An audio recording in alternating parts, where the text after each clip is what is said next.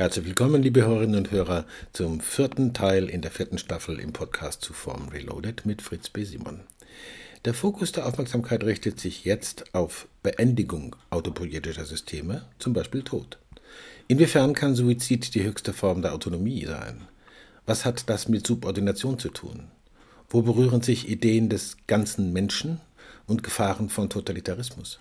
Warum ist es deshalb so wichtig, genauer auf die Kopplung und wiederum darin liegende Gefahren von Organisationen bzw. Berufsleben und dem eigenen Leben zu schauen? Zum Beispiel, um sich nicht mit dem eigenen Duplikat zu verwechseln. Viel Spaß im vierten Teil mit Fritz B. Simon zu Formen Reloaded.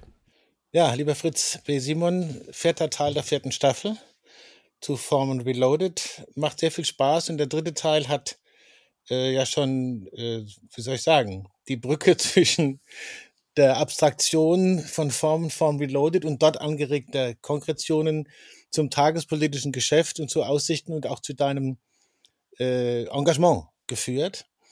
Äh, es gibt ein Kapitel, das mich äh, persönlich ganz besonders interessiert hat und äh, über eigentlich alles, aber da habe ich gemerkt, da ist noch was anderes und das ist das Thema Ende der Autopoiese, Tod.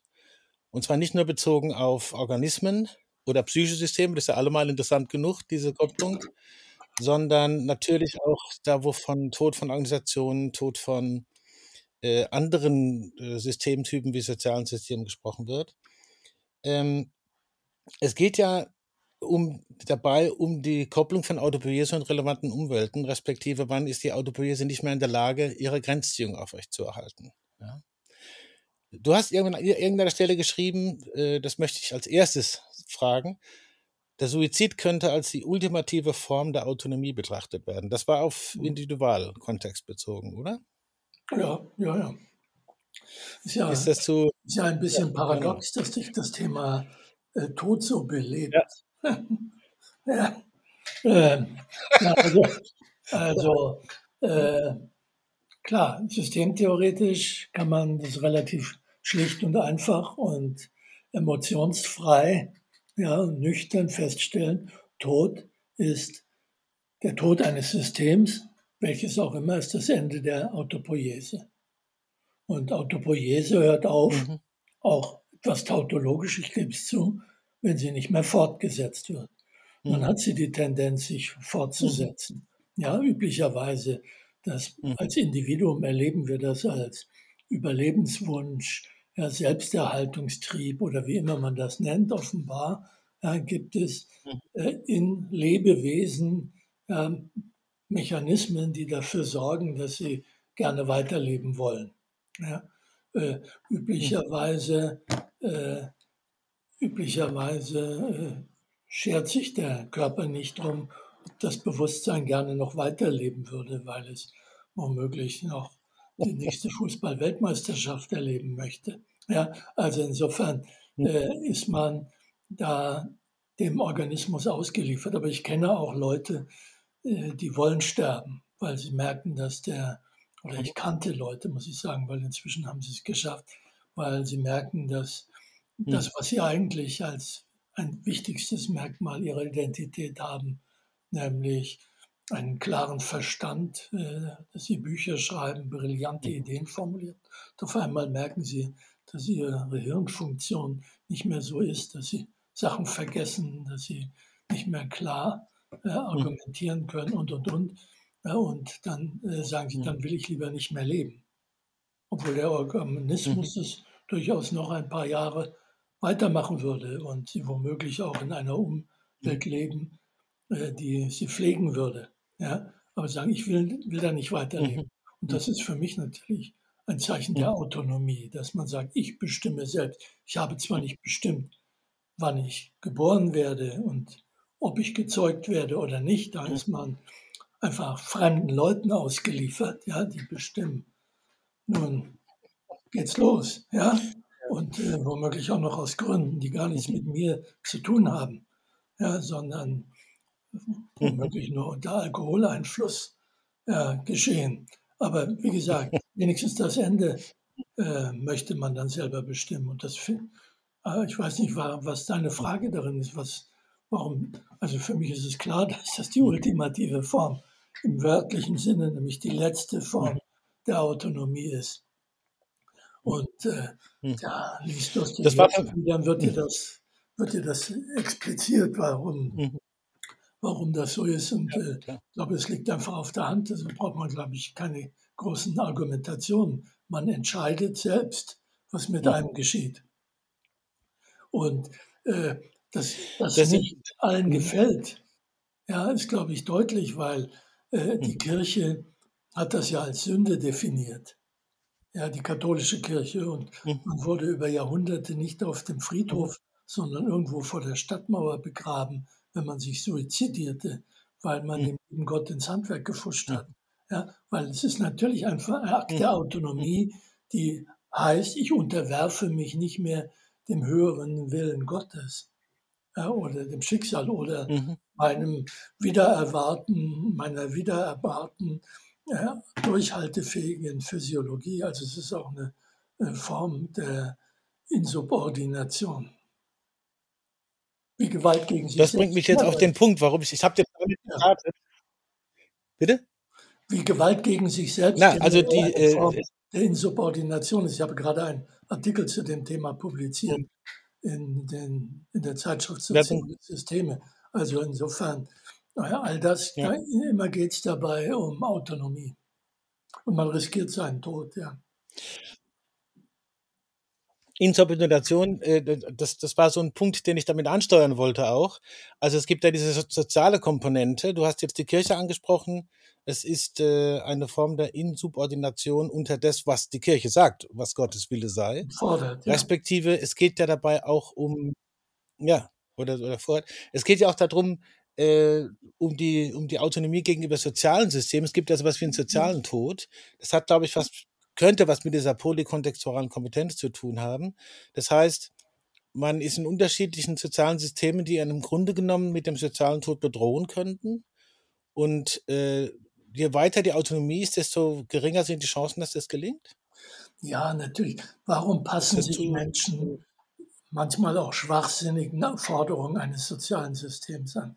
Ich habe das beobachtet. Mir ist aufgefallen, Mhm. dass äh, in sozialen Systemen, die mit einer hohen Persön der, wo die Zugehörigkeit mit einer hohen persönlichen Identität verbunden ist, wie zum Beispiel psychoanalytischen Mhm. Gesellschaften. Ja, es war schwer, Psychoanalyse erstmal akzeptiert zu werden für die Weiterbildung. Äh, dann war die auch mühsam und teuer. Und dann war es ein sehr exklusiver Zirkel natürlich, wenn man in so einer Gesellschaft war. Auch wenn diese Gesellschaft dann irgendwelche Orthodoxien propagierte, die nicht wirklich funktionell waren. Ich habe das beobachtet, dass Professoren, ich nenne jetzt keine Namen, aber ich habe einige ja gekannt, die Lehrstühle hatten, äh, erst als sie emeritiert waren, anfingen, unorthodoxe Ideen zu vertreten. Nach dem Motto, dann war es ihnen egal. Ja, dann, äh, die waren also jenseits von Gut und Böse. Die brauchten es nicht mehr zu fürchten, ausgegrenzt zu werden. Ja, Mhm. äh, Mhm. man, man, sehr originelle Denker haben dann irgendwelche Bücher geschrieben, aber innerhalb dieser Fachgesellschaften haben sie sich trotzdem ja, wie kleine Häschen verhalten. Ja, und das ist, glaube ich, genau Mhm. etwas, was du angesprochen hast. Wenn es für mich ein Teil meines Überlebens bedeutet, nämlich meiner Identität, Mitglied dieser Community zu sein, ja, dann passe ich Mhm. mich an, weil ich den sozialen Tod, sprich die Ausgrenzung, befürchte. Und je weniger Mhm. man die befürchtet, umso autonomer kann man natürlich agieren oder umso unabhängiger, um mal einen etwas weniger hochtrabenden Begriff zu verwenden. Mhm. Mhm. Mhm. Ähm, es gibt ja auch, äh, sage ich jetzt mal, so subtilere Formen, äh, da eingeladen zu werden, diese Grenzziehung, äh, vielleicht sogar gar nicht zu bemerken. Du empfiehlst ja gerne dieses äh, Buch von Kali, das Duplikat, wo man sozusagen seine Identität komplett umkrempeln lässt und gar nicht mehr merkt, dass man, äh, dass das passiert Mhm. ist. Also da geht es ja um einen, der plötzlich irgendwann sozusagen, da wird eine, eine Doppelung gemacht, dass sein Leben komplett der Arbeitswelt anheimgestellt werden kann. Könnte man da auch sagen, dass es sowas wie eine totale Einengung der Identität gibt, im Sinn von, äh, man, man, hat gar keine Idee mehr, dass es was anderes geben könnte? Naja, also ich finde, dieses Duplikat wäre ich jetzt nicht unbedingt darauf gekommen, das mit dem sozialen Tod in Verbindung zu bringen. Äh, weil, weil, in diesem, weil in diesem Buch ja jemand dann am Schluss seine Freiheit gewonnen hat. Mhm. Aber es zeigt ein Stück, dass wir eigentlich in Organisationen immer nur aufgrund der von uns erbrachten Funktionen mhm. ja, existieren. Und das mhm. ist ja gut, weil dann können wir am Feierabend unseren Vorgarten äh, mhm. pflegen oder zur AfD-Versammlung gehen oder Flüchtlingsheime anzünden. Ja, das heißt, können wir alles machen, ohne dass das unsere Funktion in, bei unserem Arbeitgeber beeinträchtigt. Und dem interessiert das meist auch gar nicht, ob wir nun mhm. im Kirchenchor singen ja, oder was weiß ich, irgendjemand zusammenschlagen. Ja, aber das heißt, wenn es nur um die Funktion geht, dann sind wir als Funktionsträger auch austauschbar in Organisationen. Das müssen wir auch sein, wenn die Organisation dafür sorgen will, dass ihre, die für sie ihr eigenes Überleben notwendigen Funktionen auf Dauer erbracht werden. Das heißt, äh, es ist gefährlich für jeden, der in einer Organisation arbeitet, äh, die Organisation für sich nicht austauschbar zu halten. Mhm. Ja, deswegen sollte man dafür sorgen, dass möglichst viele potenzielle Arbeitgeber einen haben wollen. Mhm. Ja, dass man Qualitäten hat, die gesucht sind. Mhm. Ja, weil wenn man sich sehr identifiziert mit dem eigenen Unternehmen, der eigenen Organisation und es aufgrund der Angst vor dem Identitätsverlust ja, quasi unmöglich ist, ja, wegzugehen und diese Funktionen aufzugeben, dann hat man wirklich äh, mit Zitronen gehandelt.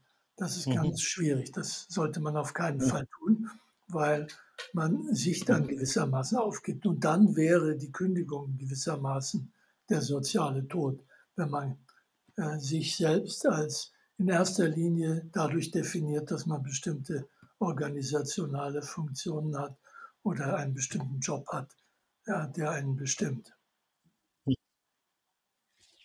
So wie du mal irgendwann an anderer Stelle, ich glaube im Gespräch auch woanders publiziert hast oder im Gespräch, äh, dass es ja auch passieren kann, dass versucht wird, die Organisation für einen unaustauschbar zu machen und damit die so zu gestalten, dass man nicht rausschmeißen kann.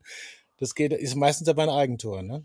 Früher ja, nicht unbedingt. Also das mein Lieblingsbeispiel, das habe ich auch, glaube ich, auch vielleicht sogar in unseren Gesprächen ja schon mal erzählt, war ein Mitarbeiter der Unikliniken in Heidelberg, der zuständig war für diese ganzen Elektronik, für Videoanlagen und ähnliches. Der ja. hatte, der hatte genau. alle Kabel umgelötet, sodass sie nicht mehr der DIN-Norm entsprachen. Mhm. Und hatte in einem kleinen Heft stehen, mhm. wie er in welchem Institut welche Kabel gelötet hatte. Also den konnte man nicht einfach kündigen, mhm. sondern äh, der hatte sich nicht austauschbar gemacht. Ich weiß nicht, wie es weitergegangen ist. Inzwischen mhm. äh, wird man wahrscheinlich diese ganzen Videoanlagen neu aufgebaut haben, ja, wenn er in Rente gegangen ist. Ja, wahrscheinlich mhm. äh, haben die Institute deswegen überlebt, weil die alten Videoanlagen auch nicht überlebt haben. Ja, es gibt kaum mehr wahrscheinlich VHS und U-Matic-Anlagen, die es damals alle gab. Hm. Ich will noch ein Thema ansprechen in dem Zusammenhang, was äh, immer wieder auch eine gewisse Prominenz hat, so Ganzheitlichkeit, ja, zu Ideen von Ganzheitlichkeit oder dass man als ganzer Mensch ernst genommen werden ja, soll in Organisationen, Arbeitsverhältnissen und Vollkommener Schwachsinn. Das habe ich ja. erwartet, dass die Antwort kommt. Genau. Du, sag erst mal deine Frage, bevor ich sie schon ja, die Idee war, ja, ich habe mit der ähnlichen Antwortrichtung vielleicht gerechnet, aber ich wollte das nochmal zuspitzen. Das wird ja wirklich auch vertreten, und zwar unter Umständen sogar von, wenn ich es mal so sagen darf, Arbeitnehmerseite oder von Beraterinnen und Beratern, äh, dass es gut wäre, wenn äh, die Menschen ganz in ihrer Ganzheit vorkommen können. Mir kam da immer so die Reaktion zu sagen, um Gottes Willen, ich bin froh, wenn es nicht so ist, ohne dass ich das Gefühl habe, ich verliere meine Identität oder das, was die anderen Ganzheitlichkeit nennen.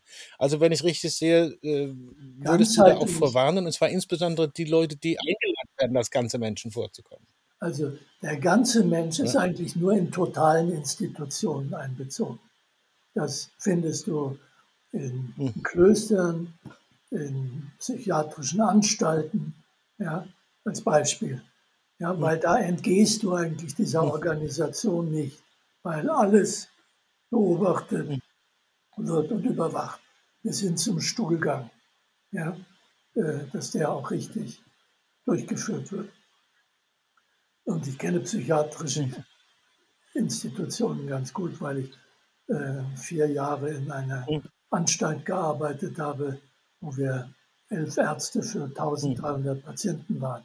Und das ist eine totale Institution. Nicht alle Abteilungen, ja, aber manche schon. Ja. Also das heißt Ganzheitlichkeit. Man kann, man macht immer Unterschiede. Man muss Unterschiede machen, um, um wahrzunehmen. Damit haben wir ja angefangen, um eine Wirklichkeit zu konstruieren. Und du musst immer eine Auswahl treffen. Deswegen wirst du den Menschen ganz nie erfassen.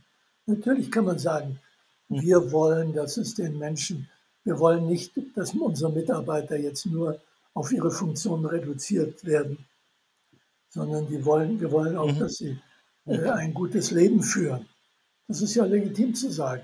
Ja, mhm. wir stellen ins Büro eine Tischtennisplatte, mhm. ja, damit sie nicht äh, Videospiele machen, wenn sie eh am Ende ihrer Kraft sind, sondern irgendwas anderes und so weiter. Und wir geben ihnen äh, gut zu essen und, und, und, was auch immer, ja, die, die Qualität. Aber das ist alles nicht ganzheitlich, sondern das sind alles irgendwelche Maßnahmen, ne, die manchmal sogar gewerkschaftlich ausgehandelt werden, was Arbeitsbedingungen angeht und, und, und. Ist ja alles legitim. Aber die mhm. Idee der Ganzheitlichkeit mhm. ist einfach ein erkenntnistheoretischer Irrtum. Man erfasst nie irgendetwas mhm. ganzheitlich. Man macht immer Unterschiede. Das heißt, man abstrahiert immer von irgendwas. Und äh, ich finde ja, das sind keine bösen Menschen, die die Ganzheitlichkeit fordern sondern diese Absichten sind ja sehr mhm. ehrenwert und lobenswert. Ja?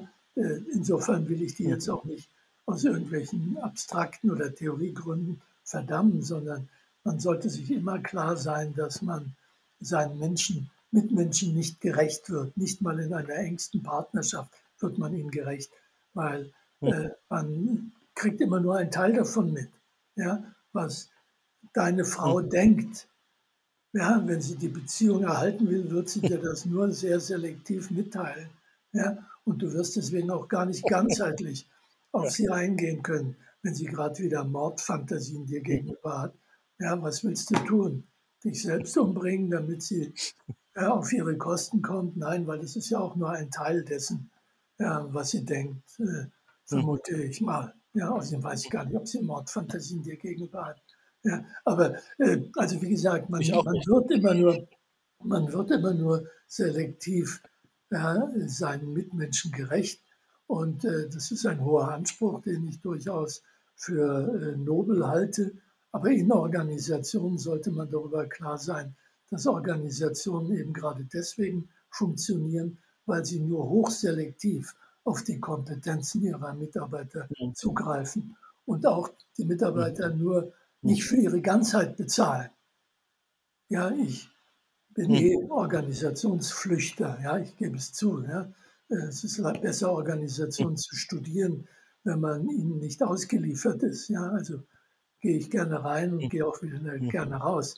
Aber es wäre ja eine Zumutung, wenn eine Organisation auf mich in meiner Ganzheit zugreifen wollte ja, und auch noch mhm. wissen wollte, wie meine Hobbys sind ja, oder was ich fernsehe oder was auch immer. Also das heißt, Organisation, der Kontakt zwischen Mitarbeitern und Organisation ist, dass die Mitarbeiter einen Teil ihrer Kompetenzen, wahrscheinlich nur einen geringen Teil ihrer Kompetenzen, denn was, was soll ein, äh, ein, ein, ein, was weiß ich, ein, eine, eine, fällt jetzt kein gutes Beispiel ein, aber äh, was soll eine äh, Autofabrik, ja, damit dass mhm. du, wenn du dort arbeitest, dass du wunderbar Violine spielst.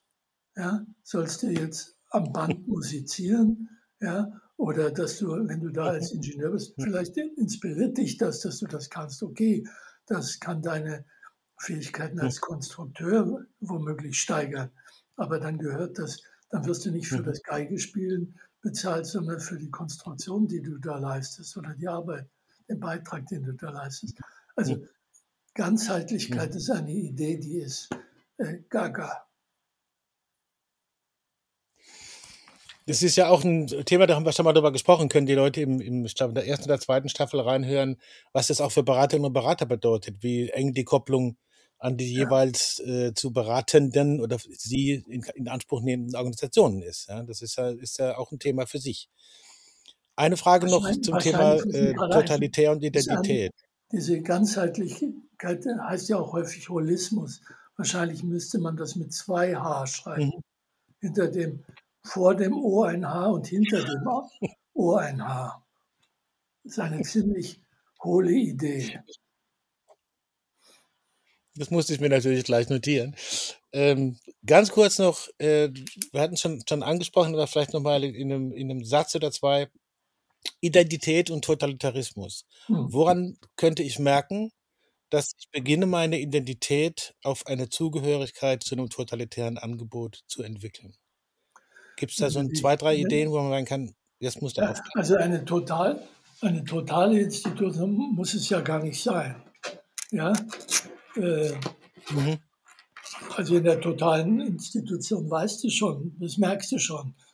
Wenn du 24 Stunden, sieben Tage die Woche in dieser Organisation bist, ja, und äh, wenn du raus willst, einen Urlaubsschein brauchst, dann weißt du, wo du bist. Ja. Aber wenn du dich zu sehr in einer nicht totalen äh, Organisation identifizierst, äh, da, da gibt es natürlich auch Merkmale, wenn du Angst vor der Pensionierung hast zum Beispiel, ja, oder deinen Urlaub nicht nimmst, ja, dann würde ich da schon mal gucken, Mhm. was da los ist, ja, warum dir die Arbeit wichtiger Mhm. ist als dein, deine Erholung. Ja, es gibt ja Leute, die müssen von ihrer Firma gezwungen werden, in Urlaub zu fahren, um ihre Arbeitskraft zu erhalten. Mhm. Ja. In Japan nehmen die Leute ihre Urlaubstage nicht. Ja. Was den japanischen Mhm. Firmen auch nicht gut bekommt. Ja. Also auch nicht alle wahrscheinlich, aber ja, das ist so etwas, was zumindest Mhm. vor 10, 20 Jahren immer wieder berichtet wurde. Und äh, ja, also das Mhm. heißt, wenn du dich vor dem Urlaub fürchtest, dann solltest du sofort Hilfe suchen.